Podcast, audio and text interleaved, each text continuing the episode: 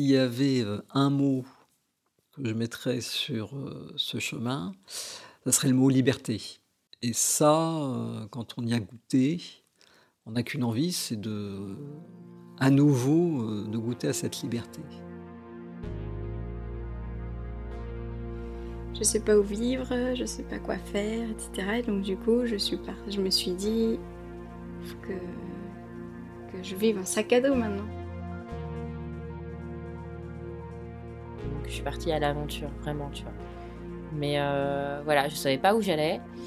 Et dans une aventure, t'as pas, t'as, as du bonheur et du malheur, t'as des découvertes, beaucoup de découvertes dans l'aventure.